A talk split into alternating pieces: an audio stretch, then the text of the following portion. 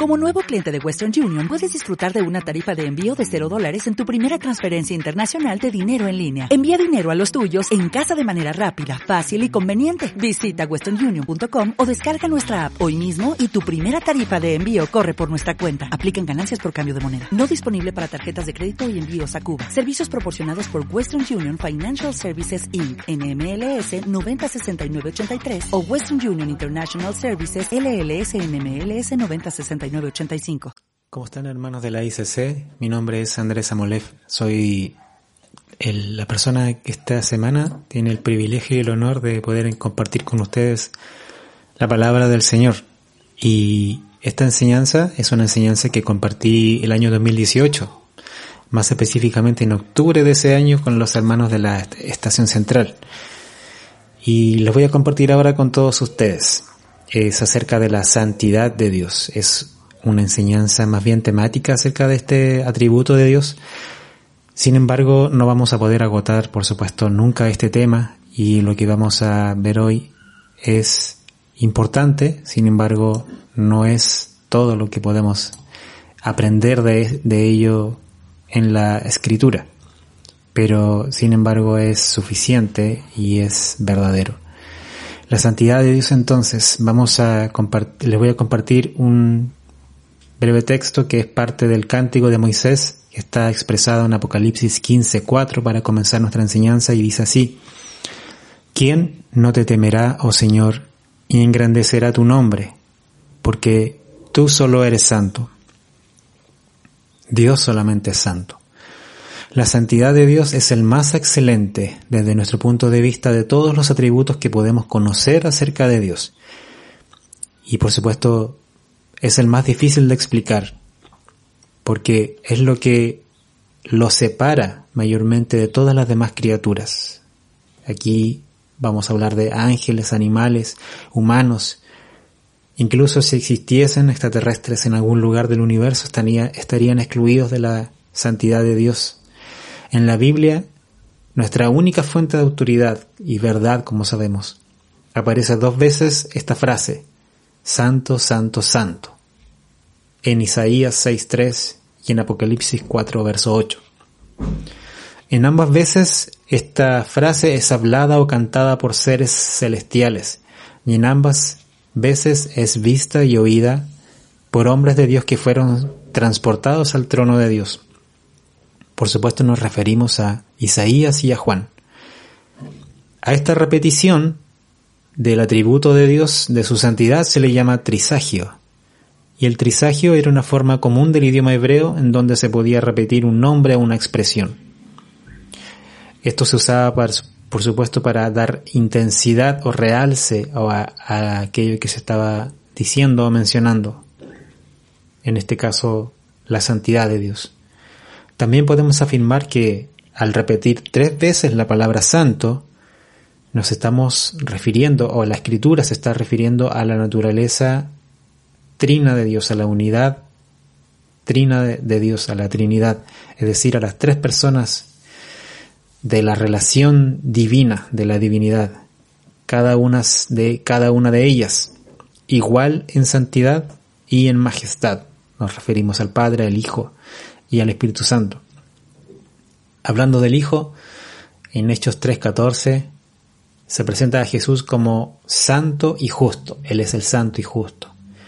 También en Hechos 13:35, hablando de su resurrección, se nos dice que Jesucristo es el santo, que no vería corrupción, citando por supuesto un salmo del Antiguo Testamento.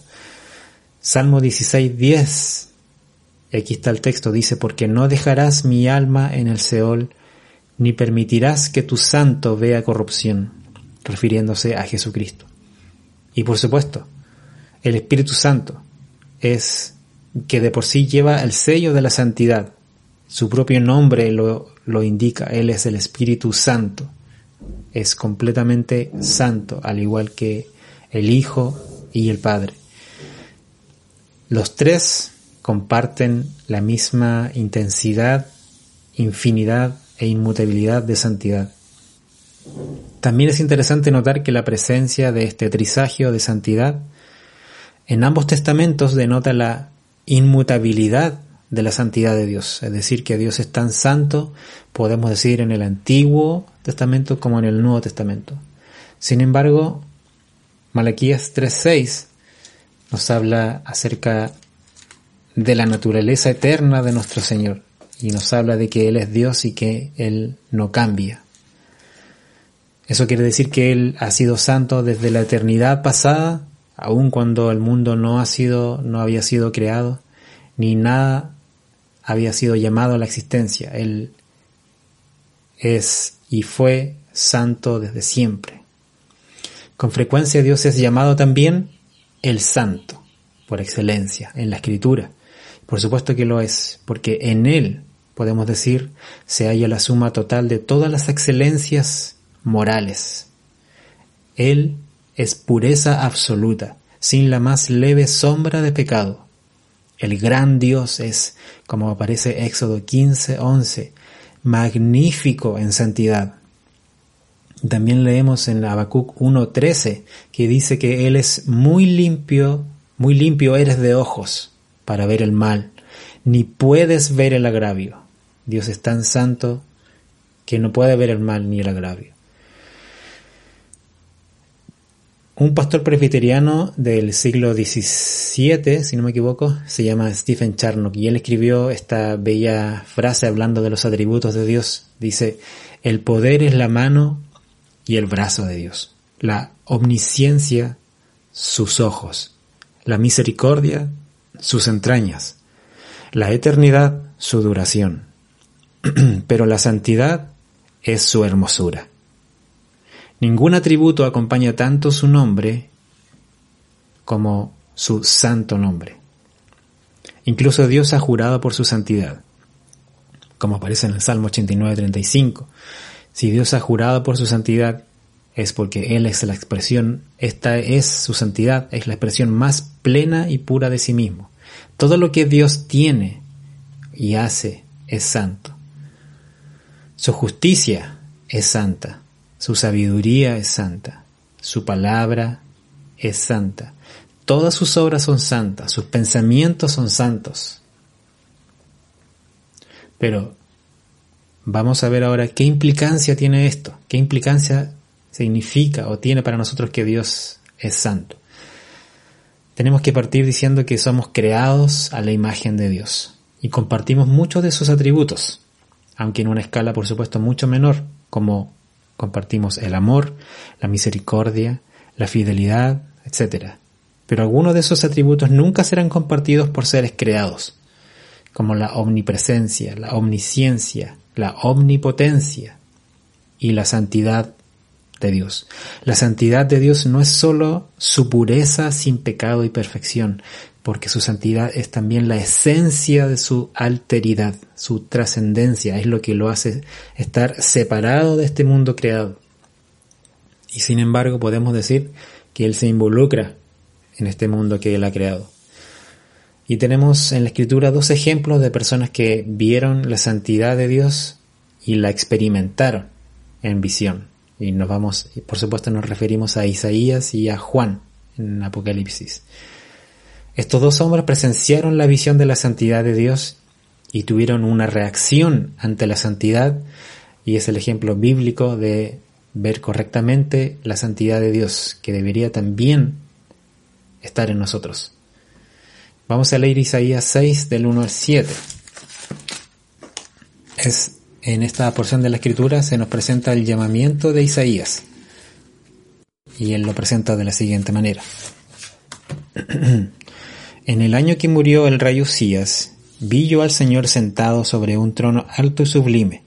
Sus faldas llenaban el templo. Por encima de él había serafines, cada uno tenía seis alas, y con dos cubrían sus rostros. Con dos cubrían sus pies y con dos volaban y el uno al otro daba voces diciendo, Santo, Santo, Santo, Jehová de los ejércitos, toda la tierra está llena de su gloria. Y los quiciales de las puertas se estremecieron con la voz del que clamaba, y la casa se llenó de humo. Entonces dije, ay de mí, que soy muerto, porque siendo hombre inmundo de labios y habitando en medio de pueblo que tiene labios inmundos, han visto mis ojos al Rey Jehová de los ejércitos. Y voló hacia mí uno de los serafines teniendo eh, con su mano un carbón encendido, tomado del altar con unas tenazas. Y tocando con él sobre mi boca, dijo, He aquí que esto tocó a tus labios y es quitada tu culpa y limpio tu pecado. Aunque Isaías, por supuesto, era un hombre justo, como sabemos, era un apartado de Dios, un llamado de Dios, alguien que, un hombre justificado por la fe. Su reacción ante la visión de la santidad de Dios fue sentirse consciente de su propia maldad, a pesar de este llamado. Y también entró en esta desesperación por su propia vida. Llegó a clamar, ay de mí que muerto soy. ¿Cierto? Que soy muerto porque siendo hombre inmundo de labios y habitando en medio de pueblo que tiene labios inmundo, han visto mis ojos al Rey Jehová de los ejércitos. Vamos a leer también la visión que, algo de la visión que tuvo Juan en Apocalipsis 4. Vamos a leer el verso 8. Dice, y los cuatro seres vivientes tenían cada uno seis alas, y alrededor y por dentro estaban llenos de ojos y no cesaban día y noche de decir, Santo, Santo, Santo es el Señor Dios Todopoderoso, el que era, el que es y el que ha de venir. En la visión de Juan, comparada con la de Isaías, fue bastante similar con respecto a lo que vieron, si hablamos de la visión, pero también acerca de lo que experimentaron. Aquí en el relato de Apocalipsis 4 no tenemos la misma reacción de Isaías, cierto que él cayó como muerto e incluso clamó por su vida. Se se vio a sí mismo como una persona inmunda de labios, es decir, vio su pecado ante la santidad de Dios. Pero también sí vemos que tuvo la misma reacción en Apocalipsis 1, verso 17, cuando él comienza a ver la visión, dice lo siguiente, cuando le vi, caí como muerto a sus pies. Y él puso su diestra sobre mí diciéndome, no temas, yo soy el primero y el último, el que vivo y estuve muerto. Mas he aquí que vivo por los siglos de los siglos. Amén. Y tengo las llaves de la muerte y del Hades. Entonces vemos que en ambos casos enfrentarse a la santidad de Dios produce en nosotros una convicción de pecado, una conciencia de nuestra maldad frente a la santidad de Dios. Vemos lo separado que estamos de la esencia misma de Dios. Juan experimentó este temor ante la presencia de Jesucristo. Una correcta visión y entendimiento de la santidad de Dios inevitablemente nos llevará a este temor santo. Mientras más conocemos de su santidad, más temor reverente habrá en nosotros. Pero no debemos olvidar lo siguiente, en Cristo, como dice Hebreos 4:16, que tenemos confianza ante el trono de la gracia, porque en ella alcanzamos misericordia y la encontramos en efecto. Veamos eh, ahora la visión de la santidad, pero desde un punto de vista evangélico. ¿Qué significa entonces que Dios sea santo para nosotros? Es que su santidad, en su santidad podemos ver personificado su misterio y nos hace mirarlo con asombro y temor. Mientras más conocemos su santidad, como dijimos, más corruptos y pecadores nos vemos a nosotros mismos, como ocurrió con Isaías y Juan. La implicancia de la santidad de Dios para nosotros es que Dios aborrece, desecha y despliega su ira frente a todo pecado, porque Él es santo. Sin embargo, Dios ama todo lo que es conforme a sus leyes, que también son santas, y aborrece todo lo que es contrario a las mismas. Proverbios 3, 32 dice, porque Jehová abomina al perverso, su comunión íntima es con los justos. Es decir, que cada persona que no ha sido justificada por Dios pertenece a esta categoría de perverso. Y es decir, que no tiene comunión con Dios y además está bajo la abominación de lo que Dios considera abominación frente a su santidad. De la santidad de su ley entendemos que su justicia también es santa y por ello todo crimen y transgresión contra su ley tendrá su justo merecido, y por su santidad quedará toda maldad excluida de su presencia. Dios ha perdonado, por supuesto, a muchos de los pecadores, pero jamás perdonará, perdonará el pecado. El pecado solo puede ser perdonado a causa de, de que otro lleve el castigo que merece. Hebreos 9:22 nos dice que sin derramamiento de la sangre, de sangre no se hace remisión de pecados. Es decir, que el pecado nunca queda sin castigo. A causa del pecado, Dios desterró a nuestros padres del Edén y a causa del pecado, que es lo contrario a la santidad de Dios, toda la raza humana quedó corrompida con toda maldad y hemos sido destituidos de la gloria de Dios. Nuestros corazones malos siempre nos engañan y nos cegamos a ver su santidad. Pero es en este atributo de la santidad en donde más claramente podemos ver a Dios. Caemos en el enojo incluso frente a la santidad de Dios y su odio por el pecado, pero Salmo 7.11, Salmo 5.5, perdón, dice que Él aborrece a todos los que hacen iniquidad. Salmo 7.11 dice que Dios está airado contra el impío todos los días. Ahora no queremos presentar a Dios como alguien enojado, pero su santidad excluye todo pecado, excluye toda maldad. Eso es lo que significa para nosotros que Dios sea santo, para el hombre y también para nosotros, por supuesto. Pero damos gracias que pagar la culpa que nosotros llevábamos, ¿cierto? No dependió de nosotros, sino que Jesucristo, como sabemos, Él llevó nuestra culpa. Él se presentó a sí mismo como un varón aceptado para Dios. Y también nosotros, como dice Efesios 1.6, somos aceptos por Dios por medio de Jesucristo. Y esta es nuestra confianza. Conocemos la santidad, pero también conocemos su gracia. Porque Dios es santo, entonces debemos acercarnos a Él con la máxima reverencia. Salmo 89, 7 nos habla de que debemos ensalzar a Jehová nuestro Dios y encorvarnos al estrado de sus pies. Él es santo, lo declara. Como hombres y mujeres naturales no sabemos cómo adorar a Dios correctamente, pero su Espíritu tenemos la confianza de que nos enseña a hacerlo. Una vez que nos ha dado vida, Él mismo se va revelando y mostrándonos, mostrándose a nosotros mismos, para que podamos ser más como Él es, santo como Él es. Primera de Pedro 1.15 nos dice, sed santos porque yo soy santo. Es un mandato imperativo. Tenemos que ser santos, sed santos porque yo soy santo. Así que la gracia no excluye la búsqueda de la santidad en nosotros. Eso también es una implicancia de la santidad de Dios. Nunca alcanzaremos, por supuesto, la plenitud de la santidad de Dios y nadie jamás lo hará. Pero se nos manda a buscarla. Y esa es nuestra parte para poder agradarle.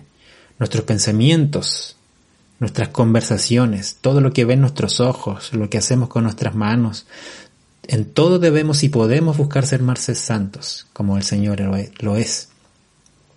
Tenemos confianza, por supuesto, también en la obra de Jesucristo por nosotros, como dice Romanos 5.8, en que siendo aún pecadores, Cristo murió por nosotros.